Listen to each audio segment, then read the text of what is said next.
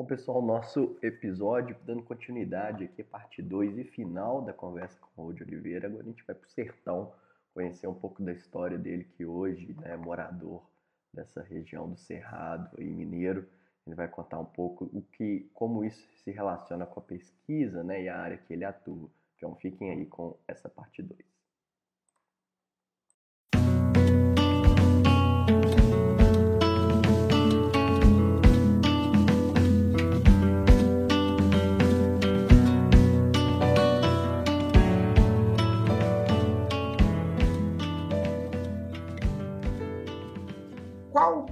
Quais são os exemplos da nossa biodiversidade, né? quais são os, os, exemplos de organismos sentinelas que a gente tem que, por exemplo, salvaguardaria ah, um, um ecossistema de Pantanal, ou um ecossistema costeiro brasileiro, ou as veredas do sertão de Minas, né? que é onde a gente vai chegar aqui no podcast. Então, quais são essas espécies sensíveis desses ecossistemas brasileiros, dessas biorregiões brasileiras? Isso é uma pergunta que está em aberto que eu acho que a gente tem muito a avançar, né? entender, aproximar essa, esse conhecimento da nossa realidade. Né? Porque o Brasil é muito grande e a gente tem uma diversidade, uma biodiversidade que é reverenciada no mundo inteiro. E aí eu acho que a gente tem muito organismo sentinela, muito potencial é, para a gente descobrir né? e para a gente uh, explorar no Brasil. E acho que assim a gente chega no sertão, Lucas, porque é. lá as veredas precisam de muito estudo ainda pela frente. Exatamente, né? A gente às vezes tem alguns, a gente tem um bioma, né, da Mata Atlântica que tem todo o apelo do, do eixo Rio São Paulo que se desenvolveram ali, que tem muito pouca coisa remanescente. A gente tem o apelo do Pantanal, tem até novela hoje, né? A própria Amazônia é forte mundialmente, né? E acaba deixando alguns biomas de lado, aqueles que ah, eles não têm tanta riqueza, eles não têm tanta biodiversidade, logo não têm tanta importância. Né? A Caatinga o Cerrado, acho que são os dois aqui principais nesse aspecto. É, você falando dessa identificação né, desses organismos sentinelas, você acredita que as populações tradicionais, os povos indígenas, né, comunidades tradicionais quilombolas, eles têm uma, alguma, alguma, algum conhecimento para nos repassar nesse sentido?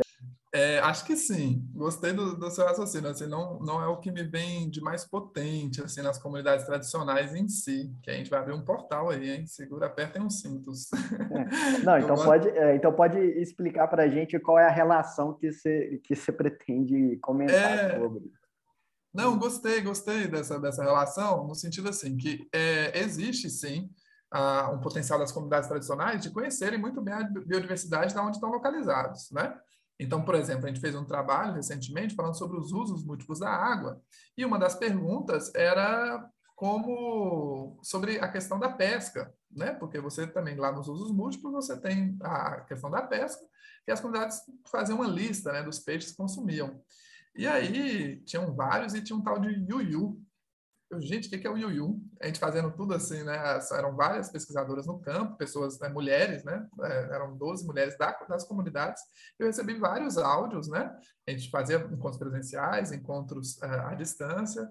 E aí, o Yuyu, mandaram o Yuyu, e eu descobri que o Yuyu é um peixe daquela região muito semelhante à óplia malabaricus, que é a traíra, né?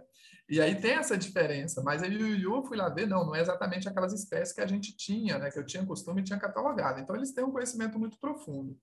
Mas o que eu acho assim mais uh, fundamental que as comunidades tradicionais contribuem hoje e que pode afetar muito a forma com que a gente vê a gestão dos recursos hídricos, a forma com que eu faço a ecotoxicologia hoje, é com a visão de mundo é como que a gente consegue conciliar, agora a gente estava falando dos veganos, né, por exemplo, mas também como que a gente consegue conciliar as lógicas de percepção ah, das águas, ah, de prioridades de uso das águas, ah, de gestão das águas dentro de uma cosmologia, dentro de uma visão dessas comunidades tradicionais. E nesse encontro de mundos, mais do que conflitos, que a gente consiga sanar desafios atuais né, que a gente tem a de escassez hídrica, seja por quantidade, por qualidade, né? É, desafios correlatos, né? A questão hídrica, como a questão da saúde, né? Saneamento básico. Então, assim, eu acho que as comunidades tradicionais elas têm muito a ensinar, né? E muito também a aprender nesse intercâmbio, nessa zona de fricção. É uma zona de fricção, mas que pode ser bastante saudável. Eu digo isso, Lucas, porque, por exemplo, a, quando você citou a Mata Atlântica, ou quando a gente faz né, a, a maioria das leituras da, da, ecotoxicologia, mas também de outras áreas relacionadas ao recurso hídrico, a gente vê que a gente está muito sintonizado numa ciência global, então, assim, a gente vai ver bastante estudo com nanopartículas de prata, com muitas coisas novas, né, etc., mas que falta um olhar para dentro. Esse alinhamento com a ciência global, ele é interessantíssimo, e, e, a ciência é uma só, né? Quando a gente fala ciência global e local, a gente sabe que também existe alguns princípios é, de ciência que são, todos, né? Eles são, são gerais, mas que, ao mesmo tempo, a gente carece de conseguir fortalecer esses princípios numa perspectiva territorial, uh, local, contextualizada. Contextualizada. Então, se eu estou fazendo um determinado estudo, se eu estou trabalhando numa determinada realidade, eu tenho que estar tá centrado no meu território. A gente tem que procurar soluções para os problemas brasileiros. Então, assim, é... senão a gente continua, a gente vai ficar sempre numa, num sistema colonial, né? Num sistema colonial que reverbera dos grandes polos, né? Do norte para a periferia aqui, latino-americana, com aquela coisa de vira-lata, e dentro do Brasil, é isso que você falou, da Mata Atlântica para o Cerrado, ou seja, da divisão do eixo né, Rio-São Paulo para esses sertões né, do Brasil. E é engraçado como essa lógica. Então, por exemplo, você pode ter um financiamento lá para desenvolvimento de tecnologias agrícolas e correlatas em São Paulo, que rapidamente é, são produzidas em São Paulo mas que são exportadas para a produção agrícola dos monocultivos de Goiás e de Minas Gerais. E que, às vezes, não estão adaptadas para aquela região de Cerrado, não estão adaptadas para a realidade daquelas comunidades. É, lembrando que essas comunidades representam, né, geralmente, pelo menos fica uma lógica de 50% a 50% desses pequenos municípios né, que estão espalhados aí nos sertões do Brasil. E aí, quando eu digo sertão, a área que eu atuo hoje é no norte e noroeste de Minas, ah, no, vale, no Vale do Urucuia e no Grande Sertão Veredas, ah, no Mosaico Peruaçu. É, ali tem municípios como é, Arinos, Itacarambi, Uruana de Minas, uma série de municípios que carregam uma grande é, carga, digamos assim, uma carga cultural, porque eles passaram aquele imaginário do Guimarães Rosa. O Grande Sertão Veredas então, Guimarães Rosa narrou, né, assim, os jagunços, o amor, né, de, de, de Adorim e Riobaldo naquela região, passando pelos paredões de pedra, pela Serra das Araras, falando do Buriti, né, e falando da vida como um todo.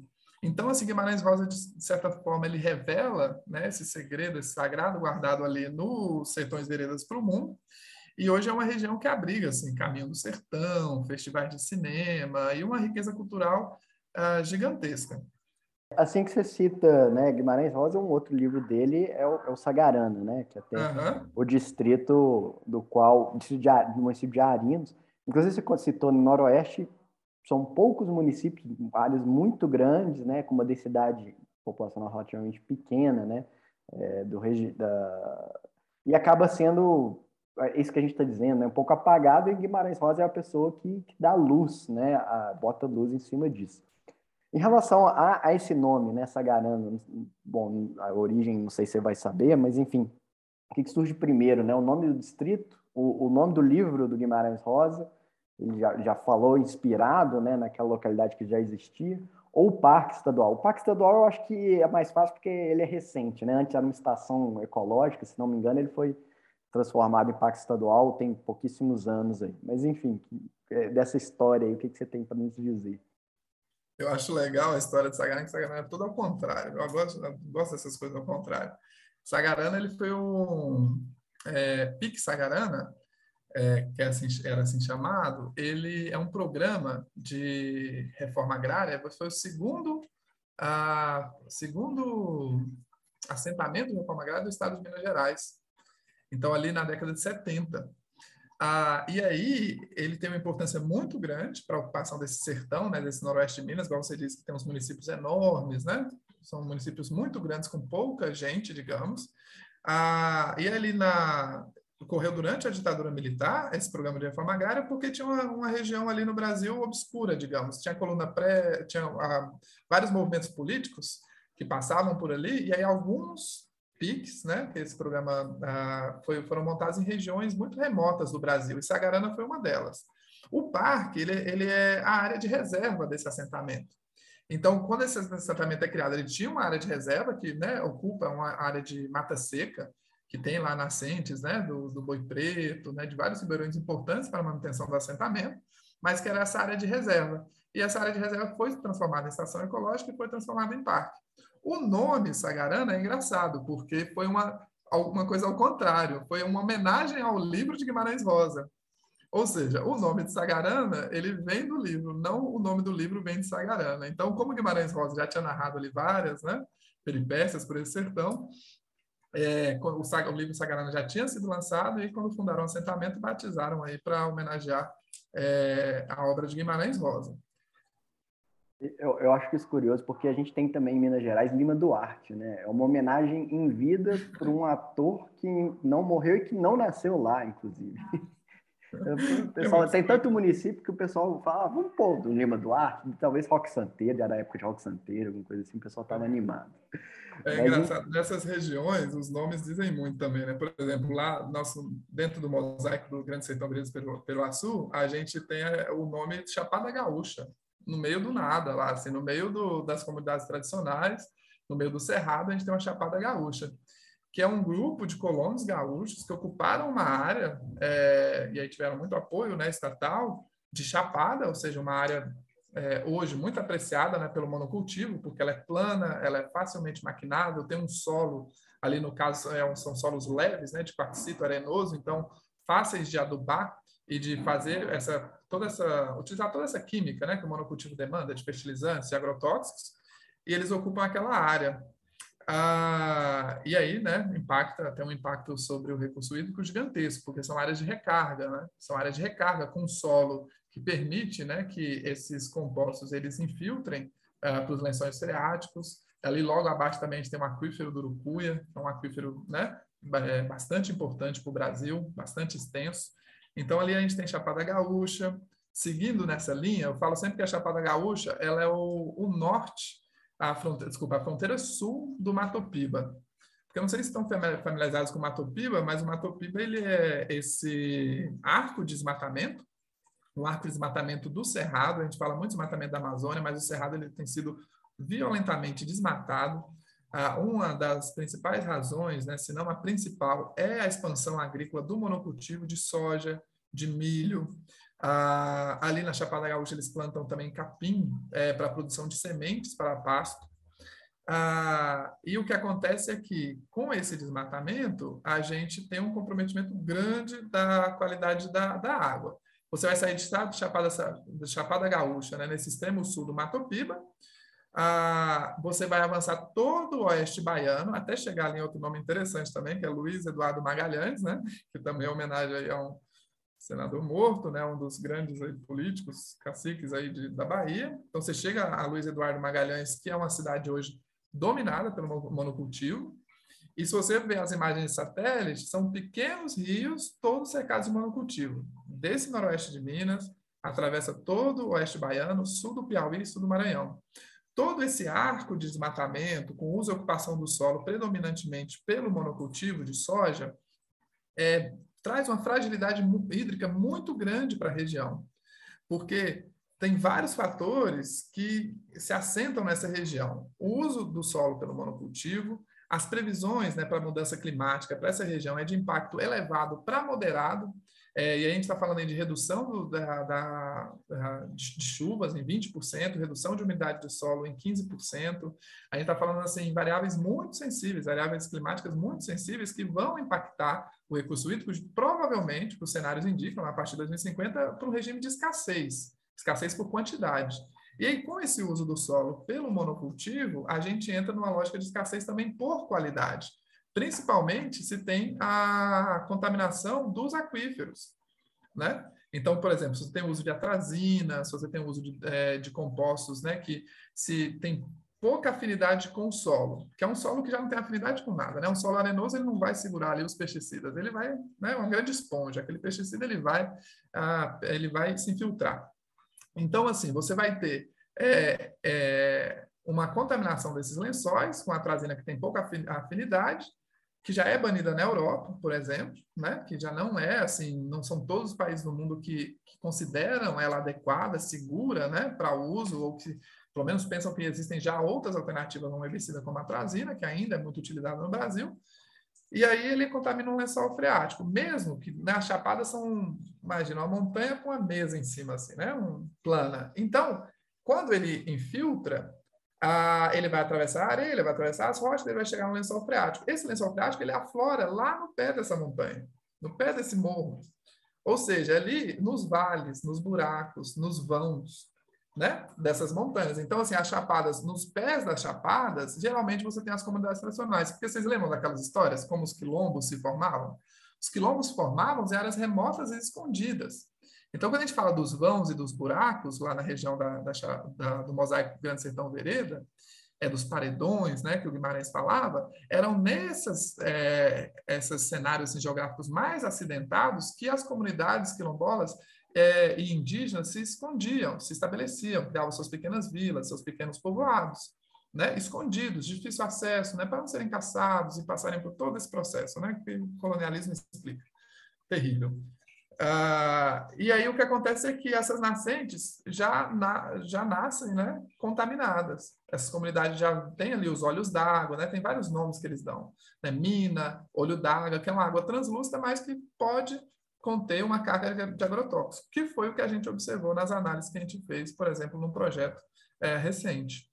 É, existe aí um, um, um, mosaico, a gente fala muito mosaico de conservação, porque quando eu falo do mosaico Sertão Veredas Peruaçu, a gente está falando de uma rede de unidades de conservação a nível municipal, estadual e nacional que começam a trabalhar em conjunto para proteger, para pensar a proteção ambiental de um território que é esse território do Vale do Urucuia do Grande Sertão Veredas.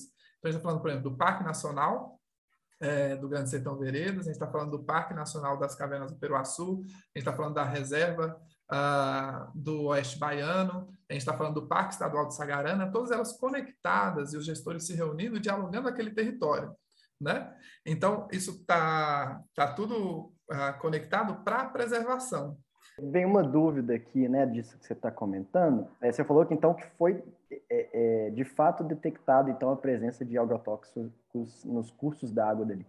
É, esse projeto também chegou a observar outros é, efeitos, digamos efeitos na saúde, porque esse costuma ser uma grande dificuldade, né? É, se conseguir delimitar ali a causa é, de, algum, de alguma incidência maior de câncer, de algum, enfim, câncer inclusive tem uma série de hoje, né, o, nosso meio de vida é, favorece aí uma série de, de formas de, de, de, de surgimento de câncer. Né? Então, se delimitar qual é a causa efetiva de, de algum mal de saúde da população ligado, né, que seja ligado ao consumo daquela água, é difícil. Mas, enfim, foi, foi detectado, então, na água, né, a presença de agrotóxicos ali na região, é, é, quais são os danos aí, né, que foram observados a partir desse projeto? Ah, bem.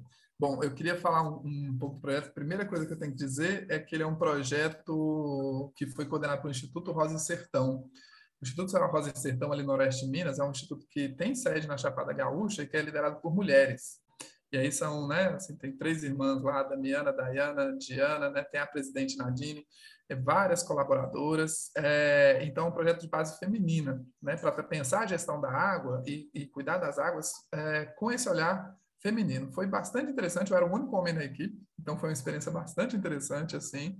E eu tenho que citar o Instituto Rosa Sertão e as três frentes do projeto, o projeto ele pensava uma cartografia social do território, então pensar também o território mesmo resgatando lá Milton Santos, né, o território como um, um local de disputa mesmo, né, disputa desses diferentes abordagens, diferentes usos, diferentes olhares que se tem no território, então, a cartografia, a gente tem uma linha de química das águas, que eu coordenei, né, dessa análise química das águas, e, depois uma linha de comunicação, que se dava através do bordado. Né? Então, é muito bacana, foi muito. Inclusive, comecei a bordar, estou bordando um pé de, de, de buriti, uma vereda, estou me amarrando. É, que onde as senhoras das comunidades elas bordavam rio em cima das provocações que a, que a gente ia trazendo, né? Porque, assim, uh, Lucas, quando a gente vai falar em efeito de saúde, você já sabe, né? Assim, a gente que está na academia há muitos anos, a gente já sabe onde é que a, a porca torce o rabo, né? No final, mas aí, está matando alguém? Me prova que esse câncer vem daqui, que esse câncer vem de lá, etc. A gente não estava interessado em nenhum tipo de debate assim. Porque quando uma bordadeira, né, quando a gente vai falar de uma senhora lá numa comunidade, né, comunidade de Ribeirão de Areia, ou comunidade uh, de Buraquinhos, ou comunidade de Morro do Fogo, ou comunidade ali, tem tantas comunidades, é, São Félix, né, tem tantas comunidades quilombolas ali.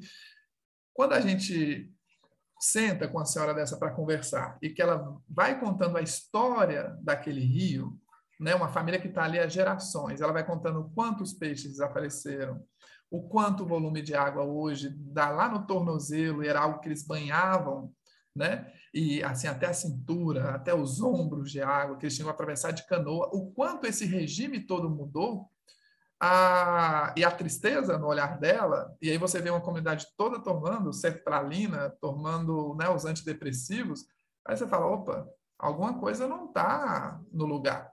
Então, a gente fez um deslocamento né, dessa ecotoxicologia, que eu disse para você ali no início, para um olhar muito mais sensível e muito mais integrado da, pra, da água.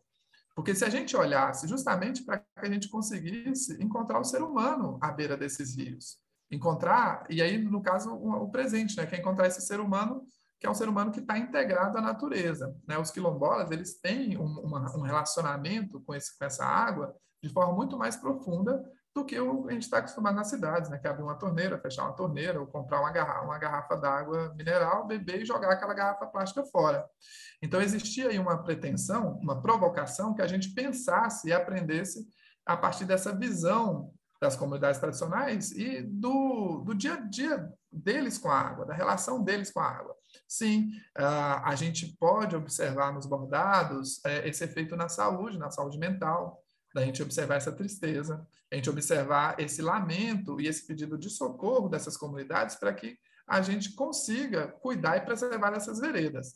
Como que a gente fez isso? Foi bem bacana, porque a gente abriu um chamado para as bolsistas, ah, nas comunidades, então a gente pegou bastante, eh, o pessoal tudo estudado, Lucas, essa coisa de ter instituto federal em todo lado, então tinha assim, as, as meninas fizeram é, educação ambiental no Instituto Federal do Norte de Minas, é, muitas são agentes de saúde nas comunidades, então, assim, super legal, né? Porque são aquela pessoa-chave, né? Que cuida da saúde na comunidade, veio para dentro do projeto também.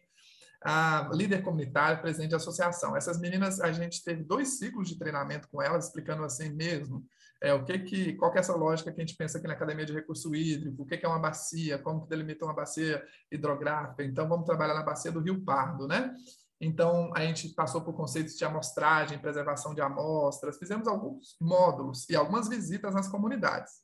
E elas que foram delimitando os pontos, elas que foram dando as pistas e construindo todo o desenho experimental, o plano de amostragem e fizeram as coletas. Era assim, depois de treinar, e aí a gente né, fazer as gravações, criar um protocolo né, de validação de cada amostra, e aí descemos com a equipe para lá para as comunidades, fizemos as, as coletas, era uma graça, assim, elas todas aparamentadas, né, com as luvas, com, com jaleco, com tudo certinho, e aí aquele medo de pegar, não, vamos lá, estou aqui junto, do lado delas, coletando as águas.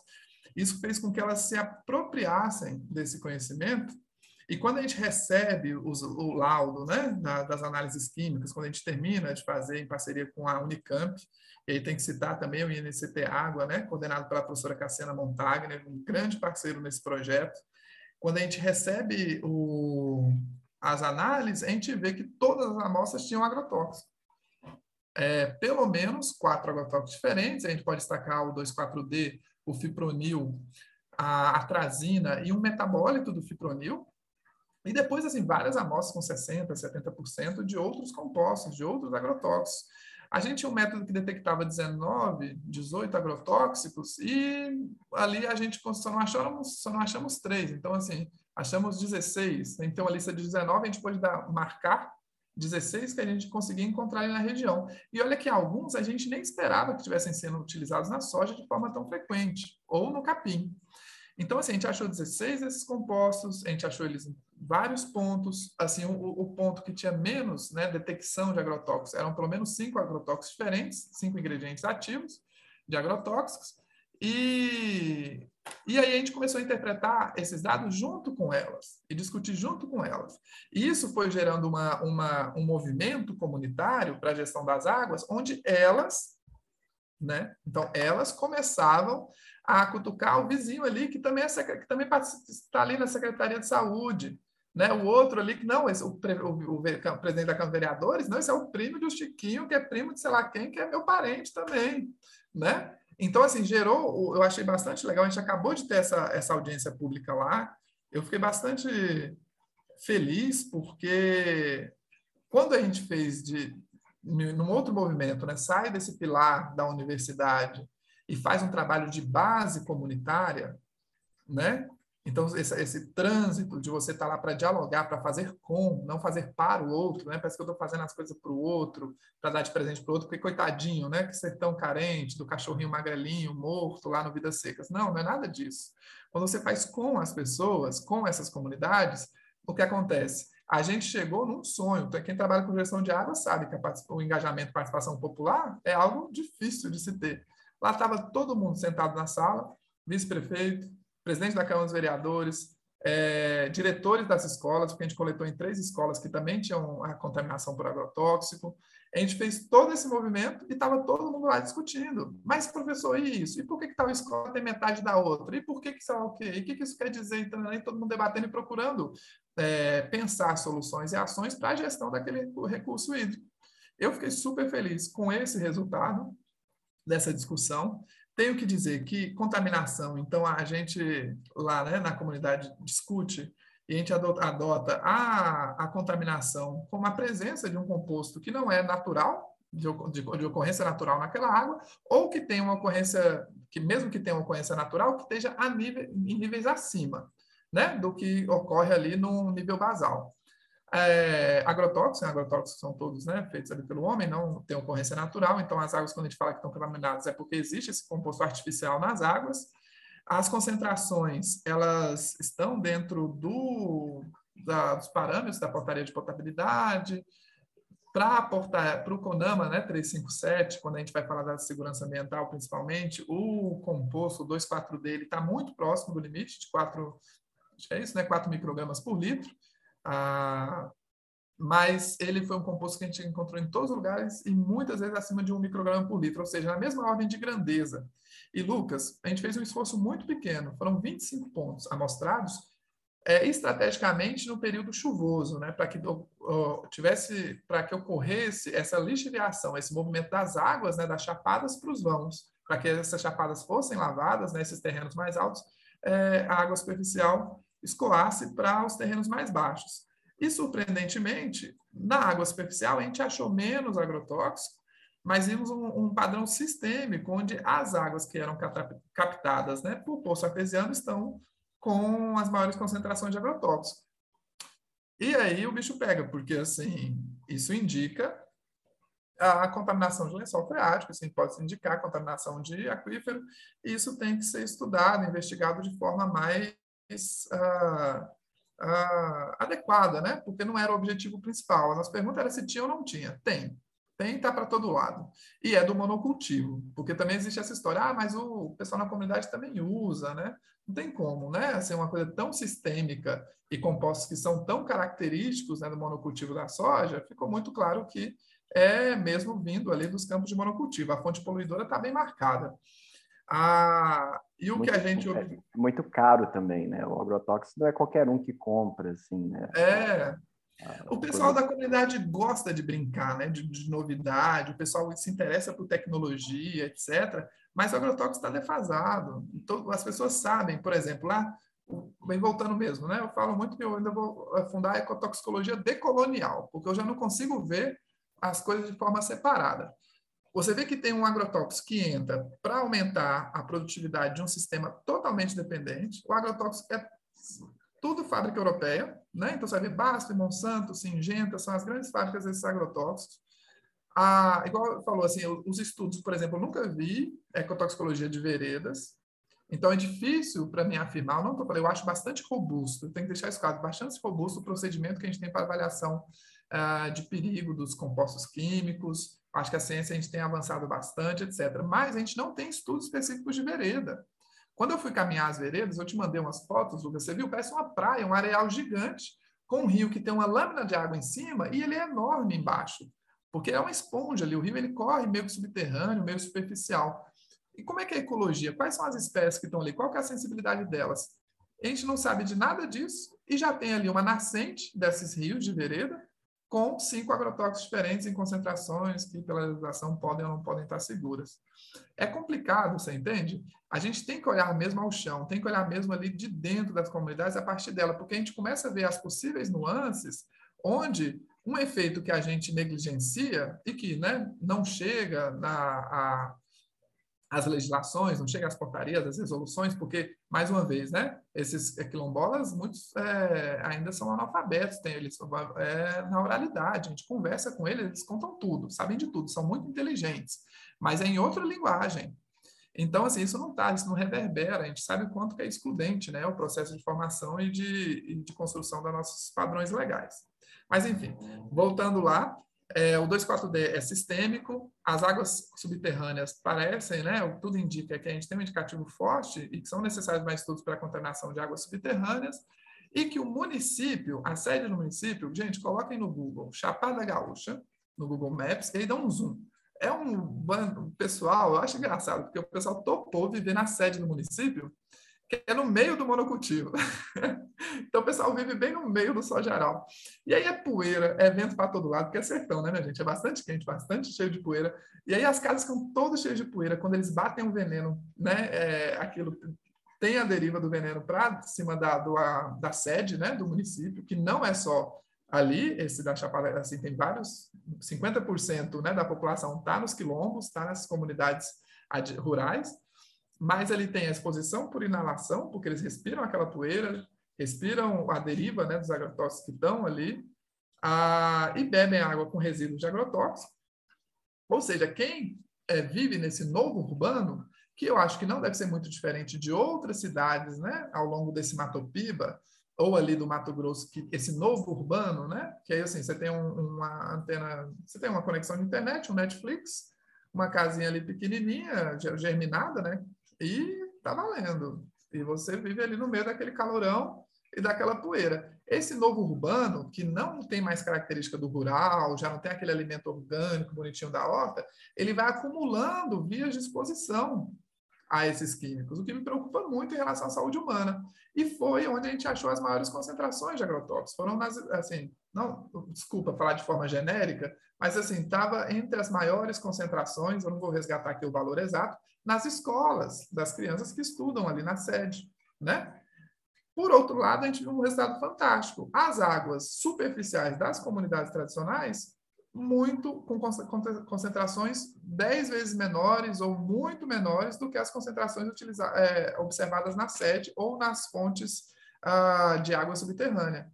Ou seja, é, dá para a gente observar durante a execução do trabalho o potencial, os resultados indicam, né, e a forma com que as comunidades relacionam, o potencial dessas comunidades para preservar os ecossistemas, para preservar essas veredas, para preservar o cerrado.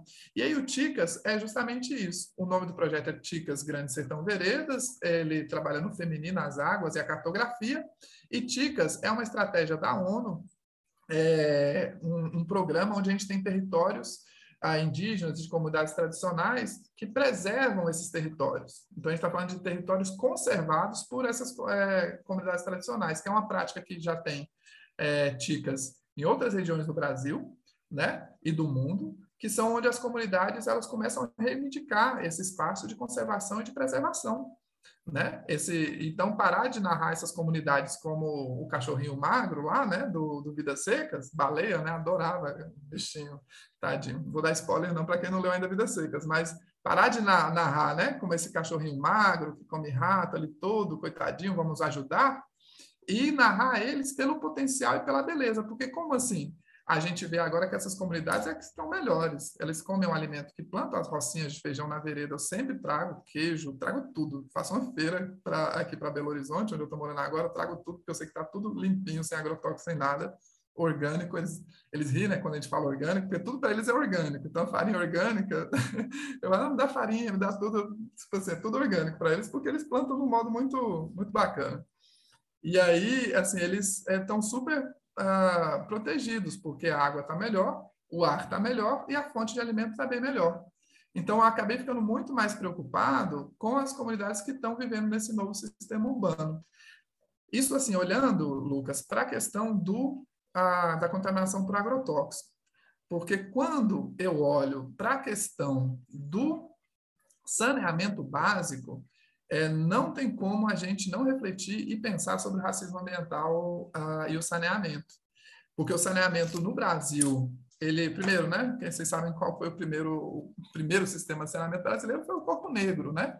E ainda é hoje o Corpo do Preto que continua, né, coletando resíduo sólido nesse país, né? A gente sabe quando pega aquela clássica foto, né, dos alunos de medicina e do concurso para Gari, né? A gente vê a diferença muito bem marcada pela cor da pele, a gente sabe como que o racismo influencia estruturalmente as dinâmicas ah, do país e não deixa de atravessar a questão do saneamento. No, na sede do município, a gente tem um saneamento básico em uma proporção muito maior do que no, nas, nas, ah, nas zonas rurais. E o que acontece é que é perverso, porque assim, se a gente está comprometendo a qualidade de água, dessas comunidades, né? Se a gente vê, já vislumbra, né? No futuro, a gente vê que os, os agrotóxicos estão chegando, né? É, se a gente compromete a qualidade desse recurso, mas não oferece alternativas de abastecimento de água e de tratamento de esgoto e de coleta de resíduos sólidos nessas comunidades. Ah, assim, não, isso não é uma realidade só de lá, né? A gente pode falar de outras uh, realidades brasileiras, onde as comunidades rurais, o saneamento rural, ele é negligenciado, porque ele não é lucrativo. Ele não é um, um, um né? Assim, não dá... Como que a gente precisa financiar esse tipo de saneamento? Isso ficou muito interessante na pesquisa também, porque apesar de eles estarem bem preservados em relação à contaminação por agrotóxicos, realmente ter ali um papel importantíssimo na conservação, a, a gente tem várias fragilidades em relação ao saneamento, principalmente a frequência de diarreia né, e doenças de veiculação hídrica, onde é, isso também tem, tem sido dialogado né, nesse grupo, eles estão com um grupo agora de discussão, fundaram né, as Guardiões da Vereda, Guardiãs das Veredas, né, tem todo um rebuliço lá, todo o movimento. Então, assim, essa discussão tem sido trazida à tona. Por quê? Porque a gente tem que pensar é, alternativas de saneamento rural para aquelas comunidades. E aí eu falei para aquelas aqui para a gente corrigir em seguida, com aquelas comunidades. Porque eles têm vários métodos. Tem, por exemplo, uma comunidade lá que é muito legal. Eles são é, mantêm a tradição da argila e do barro, são oleiros. Então elas, eles não elas, né? As mulheres ainda fazem, elas podem fazer os filtros de barro e validar. Então, a gente tem várias possibilidades ali para filtro de barro, para, né, que é, é, um instrumento fantástico para a questão não dos agrotóxicos em si, mas para diminuição de diarreias e outras, uh, diminui bastante a carga uh, microbiana. Uh, a gente tem outras possibilidades ali de, de, cunho comunitário, por exemplo, radiação solar gigantesca na região sertão, minha gente. Então, tem muito sol. A gente pode utilizar também é, garrafas apropriadas, trabalhar com a questão da luz do sol ali. A FUNASA tem destinado para aquela região uma ou duas vezes um, um, um equipamento, que é o Salta Z, que eles usam, né? É, que também é um, dos dispositivos de uso aí para saneamento rural nas comunidades. Fiocruz tem andado no território, então aqui também, né, citar Fiocruz, a Fiocruz tem desenvolvido um projeto lá dos territórios saudáveis e sustentáveis na região. Então, assim, é esse movimento mesmo de a gente pensar de forma integrada com as comunidades possibilidades para tratar o saneamento, porque é bastante claro, né, a diferença, a, como que se trata o corpo negro, né? ali dos quilombos, etc., e como que é incentivado, por exemplo, programas né, de agricultura para os gaúchos, lá no topo da Chapada. É uma, uma questão sensível, porque a gente também não pode cair aqui em erros, sabe, em generalização. Ah, mas eu tenho um amigo preto, ah, mas eu tenho um amigo branco. Não é disso que a gente está falando. A gente está falando de estrutura, né? Como eu falo racismo estrutural, é algo maior. É. É, coletivo. Coletivo de pessoas, não é individual. Assim. Maior que a gente, é entender a história, né? A história desse povo preto, que lá atrás eles foram violentados, eles formaram quilombos, não tiveram acesso né, a todas as estruturas do Estado, que é obrigado a fornecer um saneamento, né? Porque está na nossa Constituição, um meio ambiente equilibrado, saneamento básico. Entender a história desse povo que não teve acesso e a história de um outro povo que chega, que tem um acesso, que tem as políticas públicas hoje, né? A gente tem uma políticas públicas fortíssimas, boníssimas para o agronegócio e tentar equilibrar e procurar é, soluções para esse contexto. Ah, Lucas, eu é, falo? É, Se você me deixar. É, não, Eu, eu, eu, inclusive, uma série de comentários aqui, mas isso você está é, falando aí, é, a gente tem casos similares aí, é, que também ocorrem na região de Jaíba, né, Janaúba, no, no Gorutuba e tudo mais, são afluentes da margem direita aí, né, do São Francisco, onde os imigrantes japoneses têm acesso a recursos, produzem frutas ali com a, a água transposta, né, aduzida aí do próprio São Francisco, revertida aí num, para cima aí de um, um afluente seu, é, e tem um domínio ali da região e você vê essa, enfim, o descaso com a própria população local, né?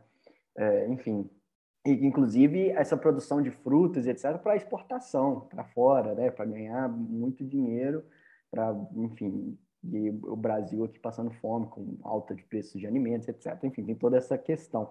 É, uma outra coisa que você citou aí, e isso é, é parabenizar mesmo para esse projeto, porque se você não descentraliza, não empodera as pessoas do lugar, a solução que você vai dar, ela provavelmente não vai durar. É, ah, vou resolver o problema do pessoal que estava ali. Não vai durar. É, vai, vão ver, vão vir novos problemas, às vezes derivados daquilo, ou aquele mesmo problema vai retornar por algum outro motivo. E as pessoas ali, elas, quando elas assumem né, as decisões, têm poder de decisão, é, recursos, né, enfim, de, de, de, ferramentas mesmo, né, é, é a, a, a, solução, vão estar preparadas para novas soluções, para novos problemas, novas soluções. E aí, a, luz disso, eu queria saber um pouco você até citou aí né, essa movimentação, essa discussão que o pessoal tem feito, audiência pública recente. É, o que está sendo previsto né, nessa, nessa lógica é, é, de, de, a partir do problema detectado, né, é, o que está sendo previsto aí de, de, curto prazo? Óbvio que ah, no mundo ideal a gente retiraria toda essa produção dessa região de, de recarga de aquífero é, do, do, alto, do topo de montanha das Chapadas. Obviamente que isso é irreal, né? No, no curto prazo é irreal. A gente não vai fazer isso, pessoal. Vai crescer de lá, galera. Tá ganhando muito dinheiro. E às vezes quem está ganhando dinheiro, eventualmente, não está nem mesmo morando lá. Né? É o que acontece, por exemplo, região, algumas regiões aí no Triângulo Mineiro, né? O pessoal é gigantescas é, empreendimentos latifúndios com pivô, né? Secando a água da região e a pessoa não está convivendo com o impacto é, diretamente. Enfim, o que está sendo discutido, né, pensado aí, é, é de soluções mesmo de, de curto prazo, né, é, para reduzir essa questão né, da, do, da aplicação de agrotóxico, é, enfim, responsabilizando aí o primo, o parente que está ali envolvido, falando, vamos repensar isso, vamos rever, vamos reduzir o consumo né, de, de água, no caso, e de agrotóxico, aplicação também, enfim. Bom, Lucas, é, é interessante, né? Porque no mundo real, né? O que a gente faz? Ah, vai tirar ou não vai tirar o monocultivo? É, é muito bacana. A gente estava numa, num, lá no território agora, né? E aí era uma caminhada, a gente vai a pé, né, de uma comunidade para outra, a gente caminhou 23 quilômetros de uma comunidade para outra, por, por, um exercício mesmo, porque existe lá o Caminho do Sertão, que é todo um outro movimento que eu nem vou entrar, porque também é muito bacana, eu vou me perder nele aí. Mas, assim, uma, foi interessante, porque a gente estava no Caminho do Sertão, em cada base, né, o caminho ele é, ocorre durante uma semana, vai ter agora em julho, em cada base do caminho, eles estão levando uma unidade demonstrativa agroecológica, querem construir. Né? O sonho é esse. A gente vai talvez consiga construir três já esse ano, mas eles fazem também fossas sépticas. São aquelas as fossas que são fossas bio, biodigestoras, que são de evapotranspiração. Sabe aquela fossa que você né, tem a fossa, você vai dar o cascalho, aí você vai ter ali as bananeiras em cima, evapotranspirando, né, tudo certinho. Eles estão levando isso para as comunidades, o que é bastante legal. Então, você vai pensar é, de começar a demonstrar essas possíveis soluções, né, ali para um contexto rural deles. Então, isso, por exemplo, é algo que a gente já tem mirado. A, a, construção, por exemplo, dessas fossas sépticas era uma. A resgatar a cultura do filtro de barro, quando a gente vai falar de doenças de veiculação hídrica, etc, etc. Falando um pouco do saneamento. Ah, e, mas, assim, isso são ações é, que a gente pode né, envolver terceiro setor, envolver o poder público, mas que elas ficam, como posso dizer assim, numa tangente, né, Lucas? Porque, assim, a gente precisa mesmo de um fortalecimento institucional e de colocar a lei para andar. a lei para funcionar. Porque já existe todo um, um, né, assim, um marco regulatório, tudo muito bem determinado de quem é quem no processo de vigilância. Eu vou falar agora de vigilância, né? Vigilância dessas águas, vigilância ambiental. Então, a responsabilidade da Secretaria de Saúde do município e do Estado, né? o preenchimento do CISÁGUA, que é o nosso sistema, né? que eles são obrigados a monitorar na água de, de consumo humano. Então, com, com, cadê esses dados? Como eles estão? Então, a gente tem puxado esses diálogos para entender, e não é para entender para ficar punindo e brigando, mas se tem lá um funcionário, né? que ainda não sabe fazer a interpretação do CISAGA, quais são os gargalos? É capacitação? A gente precisa de capacitação, a gente precisa de mais pessoas. Óbvio, né, que quando a gente bate, né, numa, na, na, porta hoje aqui da UFMG ou de qualquer lugar, a gente vai ter mil gargalos, vai falar assim, como que eu vou fazer isso tudo? É procurar soluções, tem que ser propositivo. Então, assim, é treinamento, abertura de diálogo, né, com a Secretaria de Saúde, fazer, obviamente, a notificação, né, a gente preparou todo o laudo técnico, enviar o laudo técnico para a Secretaria de Município e do Estado, para que eles, é, dentro de uma lógica né, que já está regulamentada de monitoramento e vigilância das águas, eles possam dialogar né, com as fontes poluidoras, no caso do monocultivo, notificação do Copasa, do município, do IGAM, do Conselho do Meio Ambiente, né? E ah, lá no caso é reativação do Conselho do Meio Ambiente, porque os conselhos, né, que são espaços importantíssimos de participação democrática, muitos foram fragilizados nessa gestão ah, desse governo, que eu não vou nem falar nome, não vou aumentar por aí não é, dos conselhos agora no, foram bastante estruturados, inclusive o Conselho de Meio Ambiente da, do município de Chapada Gaúcha. Então, re, é, resgatar esse, esse, esse instrumento e pensar também outros instrumentos, que, por exemplo, o Conselho a, Municipal de Saneamento Básico, né? Então, assim, é, colocar mesmo, a gente começar a conseguir resgatar esses locais para discussão. Porque, olha só, isso aqui veio muito pelo bordado, pelo Conselho de Cultura, né? Olha a volta que se dá para a gente falar da cultura de um povo e a gente vai chegar a entrelaçar para a questão da água. Secretaria de Educação, então, igual, eu falei, Secretaria de Educação e Saúde lá, é muito interessante que muitas bolsistas, 12 dessas pesquisadoras em formação, elas eram agentes de saúde e professoras. Então, a gente pode começar a dialogar isso dentro das escolas, e essas ações estão sendo previstas né, para a gente continuar, junto com esse coletivo que se formou, das Guardiões das, das Veredas. Eu acho que é interessante. Quando a gente fez a audiência na escola, o diretor veio me chamar e falou: Olha, precisamos, vamos marcar. Eu falei: Pode marcar.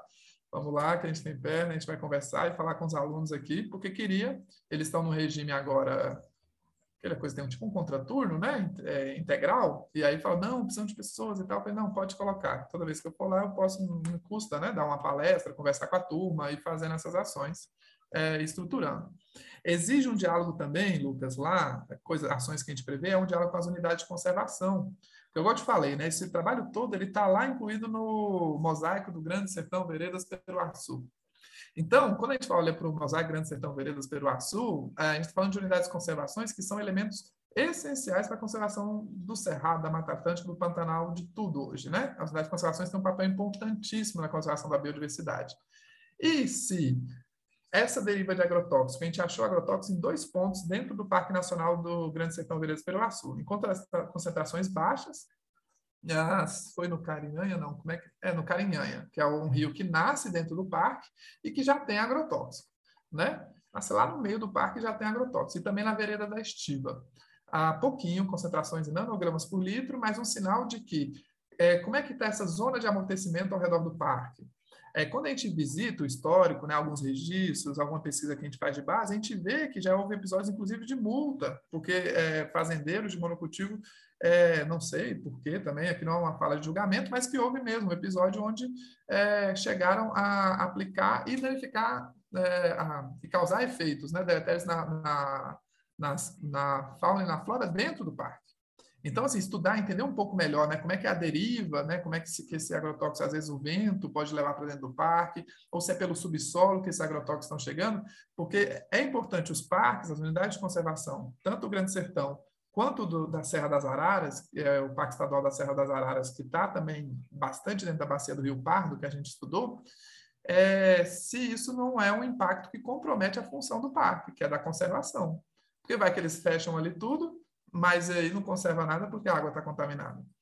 esse impacto é negligenciável ou não? Então, dialogar com, com os parques e também pensar um, no sistema de vigilância junto com os comitês de bacia. Porque lá, assim, a gente acabou, a gente é, focou mesmo da bacia do Pardo, então a gente vê que lá da nascente até ela chegar no São Francisco existe né, a contaminação por agrotóxicos, Ah, mas a gente também amostrou numa comunidade que são a cabeceira da, as cabeceiras do Rio Urucuia.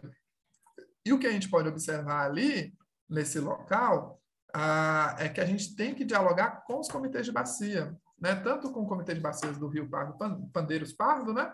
É, o Comitê de Bacias Pandeiros, quanto o, o, o, Comitê de Bacia do Urucuia. Desculpa, é, vai me corrigir, é, subcom, é subcomitê, né? subbacia. Subbacia do, do, do Pandeiro e Pardo e subbacia do Urucuia, que compõe aí a, o São Francisco, né? Nosso Chicão. É que é que está ali e tão importante é, para a região. Nesse caso, como são muito grandes, eles já são mesmo tratados como comitês, né? Eu, eu, eu não chego a ser subcomitê. Ah, eu, eu, é, eu, participava do, do Comitê do Pará é, e já é isso, porque é um mundo, é, são muito diversas, inclusive, né? Pará, Paraupeba, é. Velhas, são muito diferentes. É, né? é, Comitê de Bacias mesmo, mas é porque é uma é o Comitê de Bacias do, do Pandeiros e Comitê de Bacias do Urucuia. Né? Sendo, ah, a nomenclatura certa é essa ah, mas que são subbacias do São Francisco. Francisco é só para demarcar isso bastante, porque essa região a gente olha bastante para o Velho Chico, né? A gente está sempre voltado ali para ele.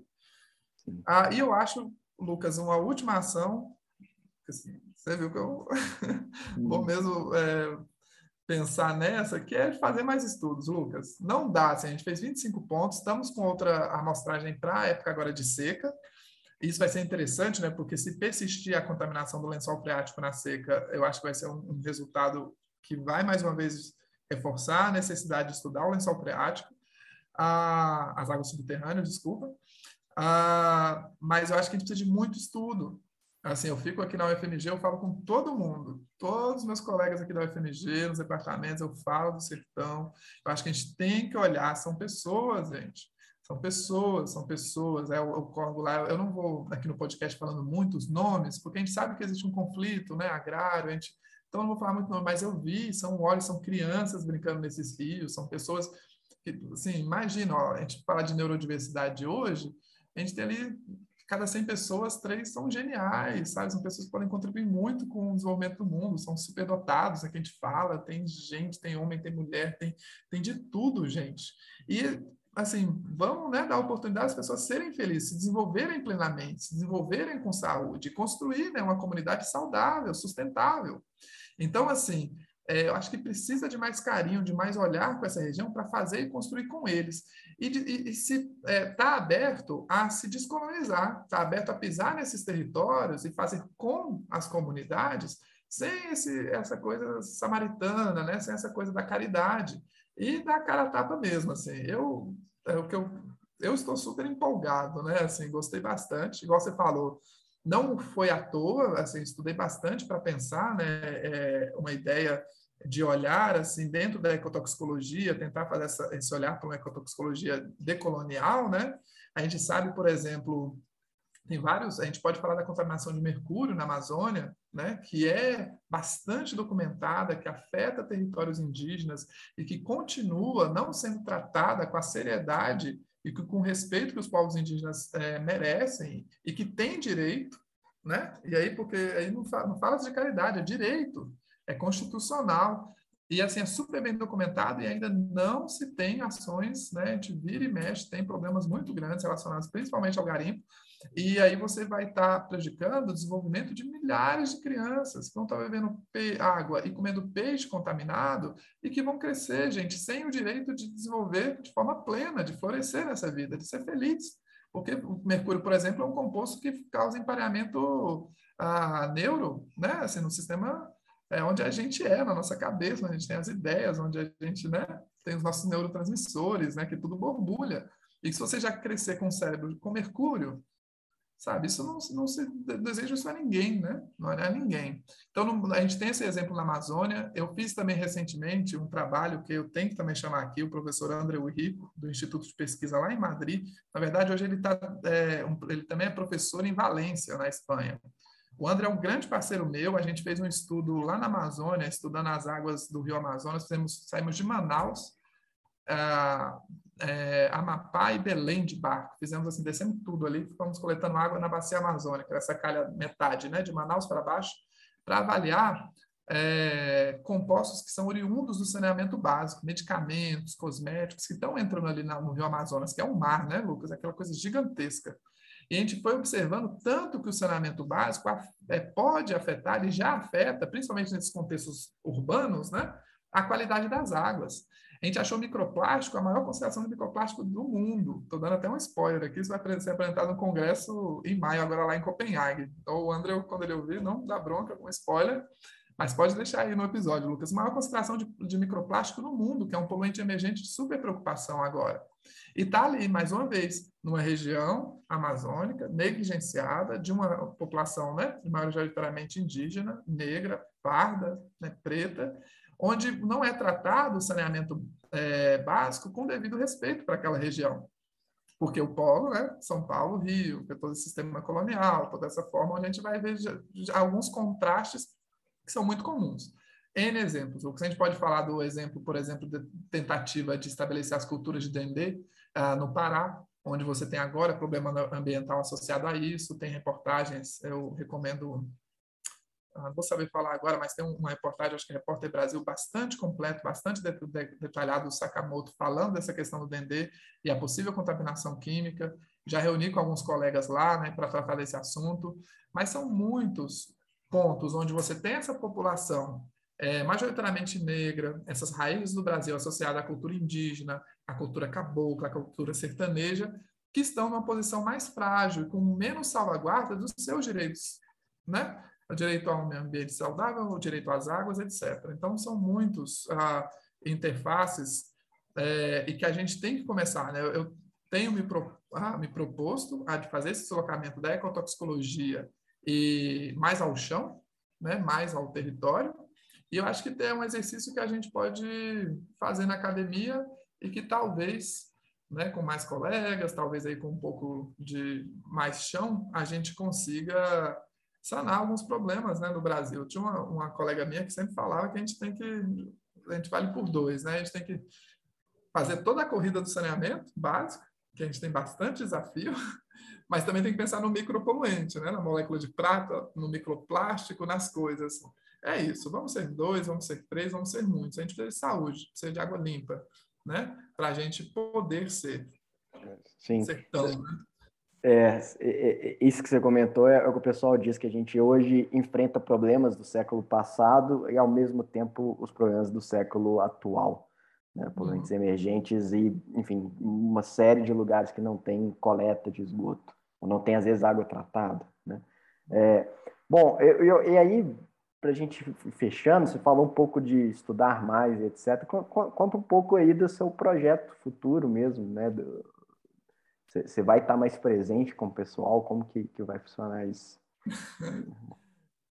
Lucas, como é que eu posso dizer, né?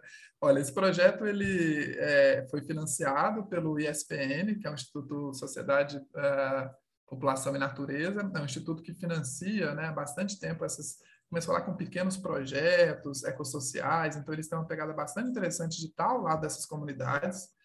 A gente tem alguns projetos novos lá no Crescertão, que é o Centro de Referência em Tecnologias Sociais do Sertão. Então, a gente está fazendo um projeto agora, no dia em, maio, dia 5, 6 e 7 de maio, a gente vai dialogar as mudanças climáticas na perspectiva, é, Fórum Sagarana de Mudanças Climáticas e Cultura.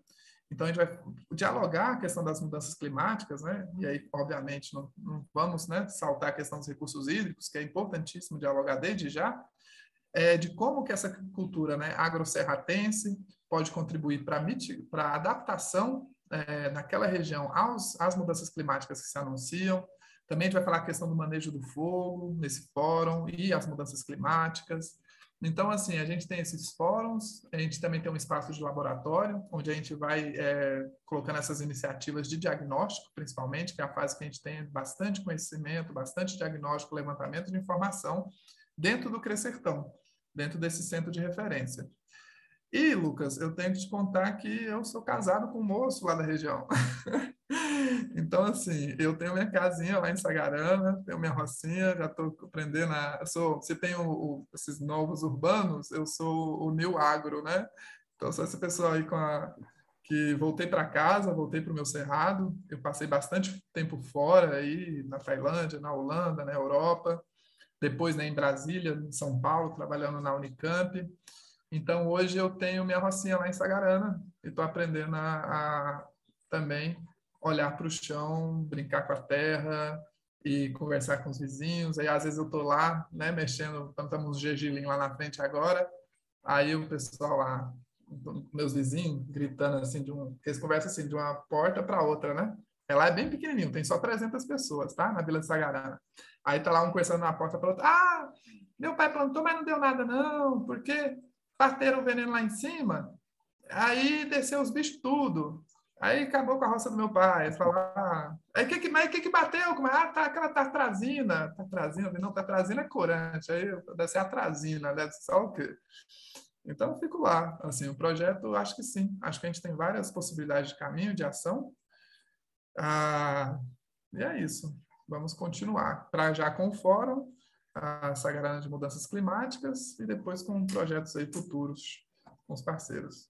Não, bacana demais, cara. Não, é, é, eu, eu tô, não vou dizer, não vou chegar, obviamente, você está num distrito, né, de um município extremamente rural. Eu, eu não sei se você reparou aqui, em algum momento estava um pouco incomodado, um monte de pernilongo aqui me regaçando, mas é porque eu moro colado num mato aqui. A gente tem só algumas, hoje em dia, né, a gente está pensando em fazer uma horta um dia, mas por enquanto só umas, algumas árvores frutíferas só no terreno. Mas, enfim, fazendo minha compostagem ali, em breve aproveitando a água de chuva, tentar né, ser menos impactante aí, porque cada dia que eu levo meu lixo para ser recolhido ali, e é só eu e minha esposa aqui em casa, e eu fico muito chateado é, com, com a quantidade que é. Enfim, é, e aí é outro problema, né?